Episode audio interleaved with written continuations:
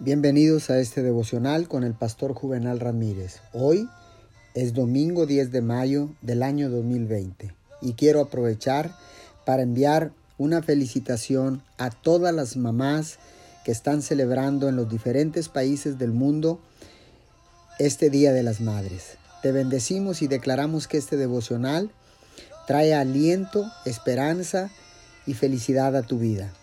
La palabra del Señor dice en el libro de los Salmos capítulo 38, verso 9, Ante ti, Señor, están todos mis deseos, no te son un secreto mis anhelos.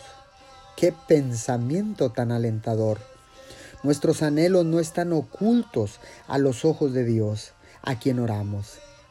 El incentivo para el fervor de espíritu delante de Dios es exactamente el mismo que para la oración consistente. Aunque el fervor no es oración, sale de un alma sincera y es precioso a los ojos de Dios. Fervor en oración es el indicador de lo que Dios hará en respuesta a cada oración.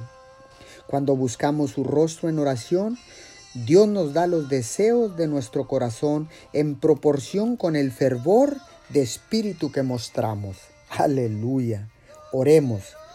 Padre Dios, en esta mañana nosotros queremos buscar tu rostro, porque cuando vengo a ti en oración, Señor, tú tienes una respuesta. Te pido que aumentes mi fervor de espíritu en esta mañana. En el nombre de Jesús. Amén y amén.